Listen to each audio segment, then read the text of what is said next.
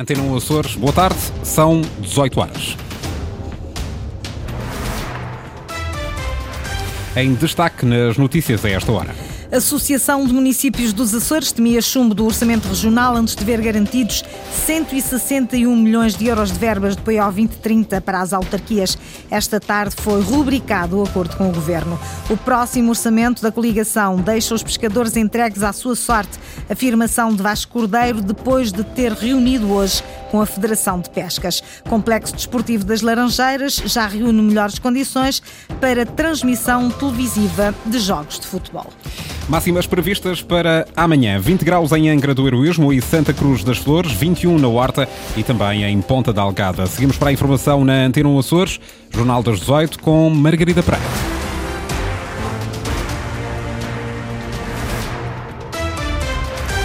Garantidos mais de 161 milhões de euros para as autarquias açorianas ao abrigo do PO 2030, o presidente do governo rubricou esta tarde o protocolo com a Associação de Municípios dos Açores. A AMRA tinha urgência, não vá o governo ficar sem orçamento aprovado. Inês Linhares Dias. 161 milhões 875 mil euros é quanto os municípios dos Açores têm à disposição do Programa Operacional Açores 2030. O protocolo assinado entre o Governo Regional e a Associação de Municípios municípios traz previsibilidade, regularidade e estabilidade, realça o Presidente do Governo, José Manuel Bolieiro. A enorme satisfação de podermos com isso ter um instrumento que, como todos os instrumentos financeiros, cumprem estes objetivos: previsibilidade, regularidade e estabilidade nessa cooperação técnico-financeira. A outra é fruto da minha experiência, aliás, como antiga autarca, a de reconhecer nos municípios no seu todo e a cada um dos nossos municípios nos Açores a capacidade que têm de se assumirem como parceiros de desenvolvimento territorial dos Açores. O montante é semelhante ao do ano anterior e os critérios de distribuição são feitos de acordo com a participação de cada município no Fundo de Equilíbrio Financeiro. O presidente da Associação de Municípios, José António Soares, está mais tranquilo com este acordo firmado e destaca também a estabilidade da verba. Que foram efetivamente o compromisso manter mesmo, os mesmos valores que eram, que eram do quadro anterior, manter os mesmos, o que para nós é realmente uma tranquilidade. Por outro lado, também a participação também da Associação de Municípios da Região Autónoma dos Açores eh, junto do, da, da, definição do, do, quadro em si e, portanto, o acompanhamento permanente da, da, por parte da, da Associação de Municípios. Numa altura de instabilidade política a nível nacional e regional, a assinatura deste protocolo traz tranquilidade aos municípios açorianos, a quem cabe agora executar as verbas que lhes forem alocadas. Já os pescadores estão entregues à sua sorte com o orçamento do governo de coligação para o próximo ano. A análise é do grupo parlamentar do Partido Socialista. O PS reuniu hoje com a Federação das Pescas. Depois do encontro, Vasco Cordeiro criticou os montantes destinados ao setor. Sandra Pimenta. Os números não mentem e para o Partido Socialista os últimos indicadores um problema com este som, não nos permite continuar a ouvir esta peça. Tentaremos ainda daqui a pouco ver se é possível recuperar este som com Vasco Cordeiro do Partido Socialista a dizer que os pescadores estão entregues à sua sorte com o orçamento do governo de coligação para o próximo ano. Vamos tentar recuperar este som. Os números não mentem e para o Partido Socialista os últimos indicadores no setor das pescas revelam uma realidade que coloca em causa as atuais políticas do governo regional. Entre setembro de 2023 e setembro de 2022 há uma redução superior a 40% no volume de pescado. Há uma redução do valor do pescado superior a 20%. Se a isso juntarmos que entre 1 de janeiro de 2021 e outubro de 2023 o combustível para as pescas aumentou mais de 125%, percebe-se qual é a dimensão dos desafios que esse setor tem à sua frente. Problemas que serão ainda mais acentuados, diz o deputado socialista Vasco Cordeiro, face à atual proposta de orçamento do governo de coligação. Os pescadores açorianos parecem estar entregues à sua sorte e o setor das pescas caminha para um beco sem saída. Porquê? Se nós retirarmos aquilo que são verbas do PRR relativas, por exemplo, à construção do navio de investigação científica e à construção das instalações do Polo Martec para toda a região durante o ano de 2024, o Governo propõe que o setor das pescas apenas tenha 17 milhões de euros. Dificuldades agravadas também pelo atraso desde 2021 no pagamento do POSEI Pescas e que levanta muitas dúvidas para os deputados do PS. A razão é que não é possível, uma vez que já foi possível fazer noutros setores, que era o Governo antecipar essas verbas e depois, quando os pescadores recebessem, os armadores, essas seriam verbas que revertiam para a região. Mas há uma segunda questão, que é a exclusão de cerca de 40 armadores que em 2021 e 2022 exerciam a atividade, que neste ano não exercem já essa atividade por motivos diversos e que são excluídos por decisão do Governo Regional deste processo. Questões e problemas também no setor das pescas que ajudam a justificar o voto contra do PS no Orçamento Regional para 2024.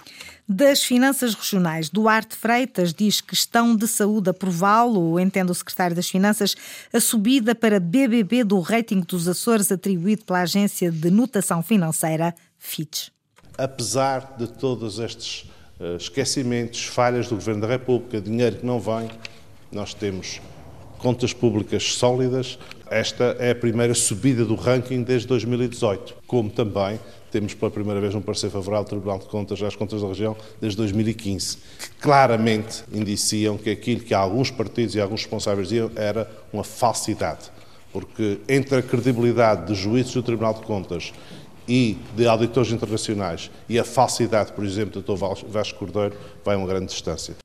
A leitura de Duarte Freitas, secretário das Finanças, para a subida do rating dos Açores. O rating avalia o risco de crédito de um país. O presidente da Faculdade de Economia e Gestão da Universidade dos Açores diz que a subida do rating da região para BBB resulta sobretudo da melhoria do rating nacional, mas também de medidas tomadas na região pelo atual governo de coligação. João Teixeira destaca duas delas: a opção pelo endividamento zero este ano e a assunção de dívidas por parte da região de algumas empresas empresas públicas, o que vai permitir inverter o aumento de dívida no futuro. A agência de rating está, no fundo, a considerar como, como uma boa notícia eh, essa redução do ritmo de crescimento do endividamento, essa estagnação, digamos assim, do endividamento regional. Isso é bastante positivo. A contribuir para isso, naturalmente, também a previsão da agência de rating de que não se estima que nos próximos anos o Governo Regional tenha que fazer intervenções ao nível do setor público empresarial eh, na assunção de dívida. A agência destaca que houve uma assunção de dívida por parte dos hospitais em 2020, depois em, em 2021 por parte da, Sinaga, depois intervenções na Azurina, na Santa Catarina, também da SATA em 2022. Portanto, foram todas intervenções de empresas públicas que, de certa forma, agravaram o risco de dívida regional e uh, agora não se antevê, pelo menos em 2024 e em 2025, novas assunções de dívida de empresas do setor público regional e isso é uma boa notícia para o risco da dívida regional. De facto, eh, a situação agora acaba por ser mais favorável para o risco da dívida dos Açores. Duarte João Teixeira, melhor dizendo, presidente da Faculdade de Economia e de Gestão da Universidade dos Açores, na leitura da subida do rating da região. O Governo Regional insiste, foi a República quem falhou nas obrigações de serviço público de transporte aéreo para os Açores. Questionado pelos jornalistas sobre as condições em que a SATA assumiu continuar a realizar estas rotas não liberalizadas sem concurso público, o secretário das Finanças diz que a companhia cumpriu e até cedeu as suas obrigações. A informação que temos é que a SATA apenas disse à ANAC que continuaria a fazer esse serviço, partindo do pressuposto, naturalmente, que não ficariam vazias essas rotas, e partindo do pressuposto que o Governo da República lançaria o concurso público. A SATA cumpriu as suas obrigações, ou até excedeu as suas obrigações, eventualmente, com os açorianos. Quem falhou rotundamente foi o Governo da República que enganou os açorianos, colocando verba no orçamento que depois não operacionalizou através do concurso para as obrigações de serviço público. Pagamento à SATA de obrigações de serviço público opor o governo dos Açores à República. Há empresas que pretendem investir nos Açores, mas a burocracia associada à instalação e licenciamento está a levar a desistências. Apesar disso, o Centro Internacional de Negócios e Investimentos dos Açores acredita no potencial do arquipélago para a captação de investimento. O CINIDA está a promover a região na Web Summit que começou hoje em Lisboa. Dar a conhecer os Açores enquanto destino para o investimento, Uh, internacional e nacional uh, e dar a conhecer também as vantagens dos Açores para que se possam instalar empresas e se possa, possam nascer daí novos projetos de investimento e de, que possam reforçar a economia açoriana. José Betancourt, diretor do Centro de Negócios e Investimentos dos Açores, diz que já há manifestações de interesse. Os investidores estão à espera de vantagens competitivas. Pedem ligeireza nos processos administrativos e menos burocracia, burocracia nos processos de licenciamento na região.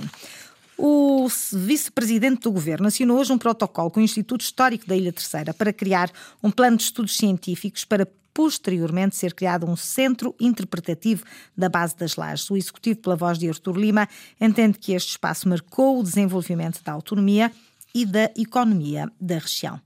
Um protocolo que visa a criação de um plano de estudos e trabalhos, uh, através da constituição de uma equipa de especialistas reconhecidos destinados à implementação do projeto Centro Interpretativo da Base das Lajes, que inclua metas claras, orçamento, cronograma, coordenação e os recursos necessários. A concretização deste protocolo, que vai vigorar até 31 de dezembro de 2024, implica a atribuição de uma verba de 40 mil euros. 40 mil euros estão já no plano e orçamento deste ano, disse Artur Lima, e há verba aberta no próximo ano para este projeto.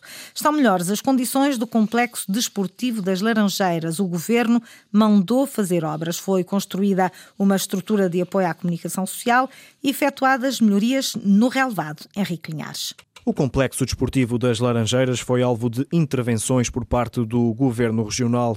O recinto passa agora a reunir melhores condições para serem transmitidos por televisão os jogos da equipa de sub-23 do Santa Clara. Neste momento, o que o governo regional efetuou foi a garantia de que tem montado uma estrutura para a instalação da Câmara Central para permitir transmissões televisivas. Essa estrutura foi feita com base nos serviços do Governo Regional, nomeadamente com a Direção de Serviços das Obras Públicas, e isso permitirá no futuro garantir transmissões televisivas não só para a equipa de Sub-23 do Santa Clara, como para qualquer outra equipa que no futuro necessite realizar jogos oficiais no Complexo Esportivo das Laranjeiras. Garantia de Ricardo Petencourt, diretor do Serviço de Desporto de São Miguel.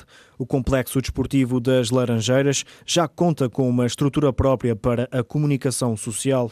Para além disso, foram também melhoradas as condições do relevado. A Federação Portuguesa de Futebol deve realizar em breve uma vistoria. O último jogo oficial do Sub-23 naquele recinto foi a 14 de setembro, na derrota por 3-1 com o Estrela da Amadora. Desde esse encontro, os açorianos têm jogado na Ilha Terceira. A próxima partida em casa é a 5 de dezembro, frente ao Portimonense. A Antena 1 Açores tentou obter uma reação junto do Santa Clara, mas a SAT optou, de momento, por não fazer qualquer comentário. E realizada apenas uma jornada do Campeonato de Futebol dos Açores, há já uma mudança de treinador. João Oliveira foi afastado do comando técnico do Grupo Desportivo São Roque após o empate a dois golos com Benfica Águia em jogo realizado no Municipal da Ribeira Grande. O técnico não resistiu ao mau resultado e foi afastado pela direção. Já há sucessor, Nelo, treinador que já passou pelo Sporting Ideal e que levou o rabo de peixe ao Campeonato de Portugal, é o escolhido. Avança para o comando dos amarelos, fará a estreia em casa, já no jogo da segunda jornada, jogo marcado para domingo, às três da tarde, frente ao Vitória do Pico da Pedra. Foram as notícias da região, edição das 18 horas com a jornalista Margarida Pereira. Recordo que a informação está sempre atualizada na internet, aceda a cores.rtp.pt ou ao Facebook da Antena 1 Açores.